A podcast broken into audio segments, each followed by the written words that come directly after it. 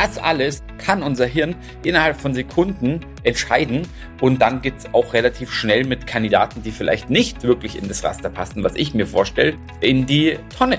Extrem, extrem schade. Herzlich willkommen zur Recruiting DNA. Ich bin Max und ich zeige dir, wie du als Unternehmer herausragende Mitarbeiter findest, diese dann führen kannst und last but not least zur Höchstleistung motivierst.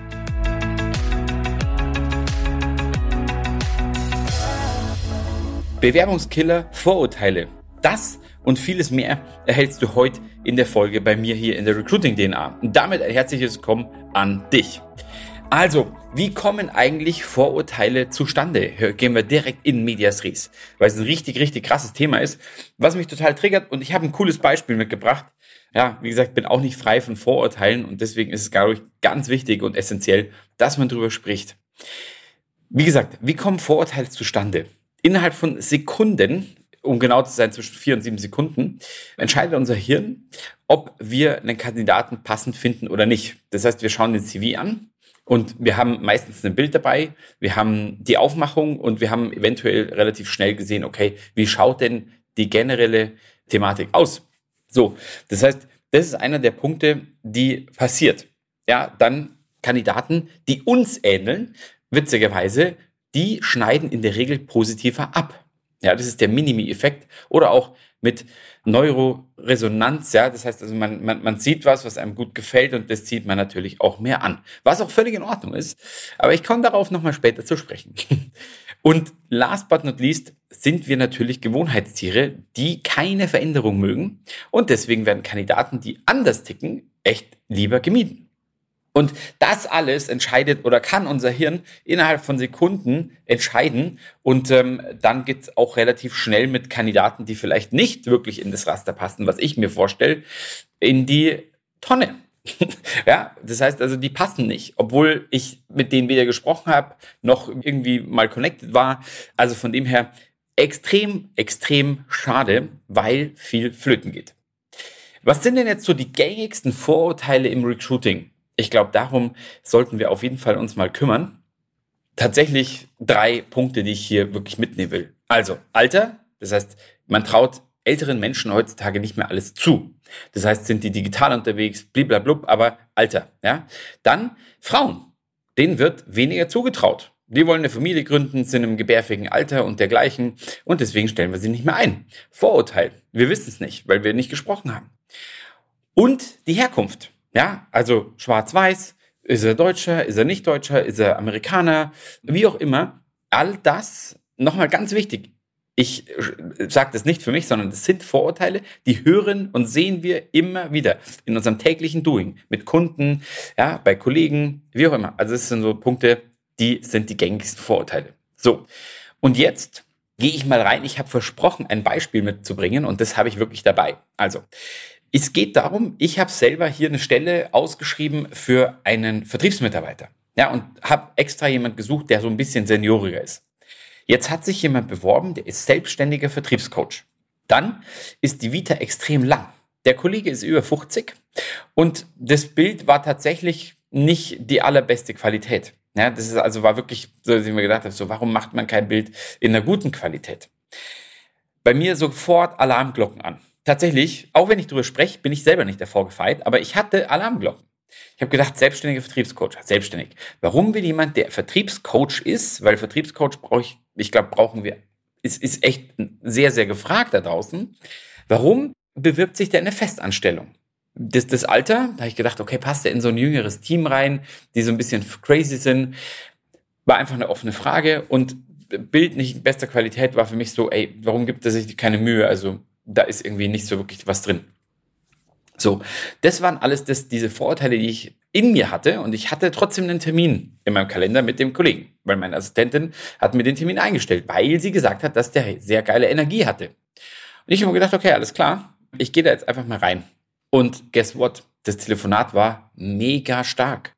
Der Typ hatte eine richtig, richtig starke Energie, konnte sehr, sehr klar und deutlich, also oft also drei, vier Mal, ich stelle die Fragen dann immer unterschiedlich, wirklich erklären, warum er aus der Selbstständigkeit raus will.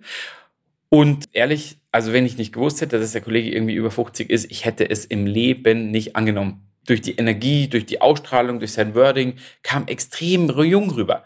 Also, es war perfekt. Deswegen wichtiger Punkt in meinen Augen, einfach mal auch ohne Teams Cam telefonieren. Back to the roots so ein Stück weit.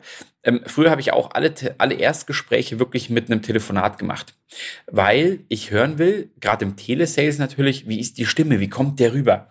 Du hörst mich auch hier im Podcast dauernd auf deinem Ohr und siehst mich dazu nicht. Jetzt könntest du denken so, ey krass, der hat irgendwie Energie oder er ist eine Trantüte, wie auch immer, was auch immer in deinem Kopf abgeht, aber wenn wir eine Stimme hören, haben wir, wenn wir die Augen zumachen, irgendwie was vor uns. Und das will ich dir so mitgeben. Träum einfach mal vor dich hin. Und wenn du jemand am Telefon hast, lass keinen anderen Reiz zu. Also, wenn wir oftmals, was ich auch oft erlebe, also schweift jetzt so ein bisschen ab, aber ich gehe trotzdem mal ganz kurz rein. Wenn wir Teams-Call machen, wie oft ich die Augen hin und her swipen sehe, wenn ich mit jemand einen Teams-Call habe, weil ich ganz genau sehe, okay, der liest jetzt gerade was anderes. Ich bin nicht bei der Sache. Bei einem Telefonat setze ich mich in den Sessel, telefoniere einfach mal in Ruhe 10 bis 20 Minuten mit dem Kollegen, mit den Bewerbern und genieße es. Ja, und stell einfach die Fragen und hör einfach nur zu. Manchmal mache ich sogar die Augen zu, weil ich wirklich keinen anderen Reiz haben will und mich extrem auf das Gespräch konzentrieren möchte. Und dann habe ich wirklich einen sehr, sehr guten Eindruck. So, und jetzt zu guter Letzt die Tipps für keine Vorurteile im Vorstellungsgespräch.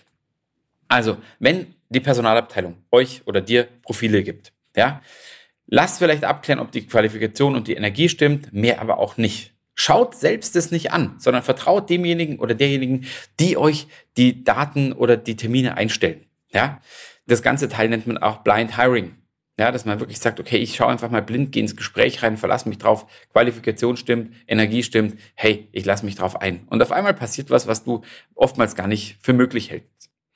Kollegen im Gespräch mit einbinden, ja, um verschiedene Perspektiven zu bekommen. Oftmals führen wir die Erstgespräche auch zu zweit, um einfach so ein bisschen mehr die Einschätzung zu bekommen, hey, passt ihr wirklich zu uns? Dann vierter Punkt, einheitliches Bewertungssystem. Ja, Stichwort Bewerbermatrix. Dass ich wirklich nach dem Call rausgehen kann und sagen kann, Mensch, der Bewerber oder der Mitarbeiter, der, der Kandidat passt einfach sehr, sehr gut zu uns, ja oder nein. Und dann kritisch mit der eigenen Bewertung umgehen. Ja, also das heißt, wenn ich wirklich Zweifel habe, dann gehe ich wirklich rein und sage, okay, wo kommt es her? Und ist das wirklich reell oder ist es einfach ein Vorurteil, was ich in mir habe? Was so Stichwort jeder, alle, immer, ja, dieses jeder, alle, immer, was wir ganz stark in uns haben, dass man einfach weggeht und sagt, die Person, die ich jetzt gerade im Gespräch hatte, trifft es auf die zu, ja oder nein? Und dann kannst du für dich wunderbar eine Entscheidung treffen und auch die Bewertung richtig fällen. Ganz wichtiger Punkt. Wenn irgendwas mit deinem Bauchgefühl drückt, wenn du sagst, boah, mein Bauchgefühl ist nicht gut, dann vertraue auf dein Bauchgefühl. Das ist ganz wichtig. Selbst wenn deine Kandidatenmatrix sagt, hey, der hat 100 Punkte, aber irgendwie habe ich ein schlechtes Bauchgefühl, dann geh dem auch mal nach und überleg mal, okay, wo kommt es her? Wo, warum war das so? Und wenn du es lokalisieren kannst, kannst du auch wunderbar im nächsten Gespräch darauf eingehen und dieses Gefühl mal verbalisieren und mal schauen, ob sich was ändert. Und wenn es immer noch da ist, ah, dann weißt du eh, was passiert. Dann stell auf gar keinen Fall ein. Ja, und ansonsten hast du einfach ein besseres Gefühl und ähm, ja, kannst eine gute Einstellung treffen oder einfach eine gute Entscheidung treffen. Ja, also vermeidet Vorurteile, die Qualität steigt in den Gesprächen und ihr habt die Chance, noch mehr Kandidaten kennenzulernen und einfach auch einen guten Vergleich zu machen.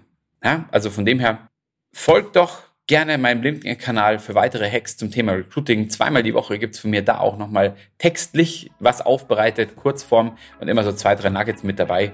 Und ansonsten darf ich jetzt wie immer euch einen Happy Day wünschen. Euer Max.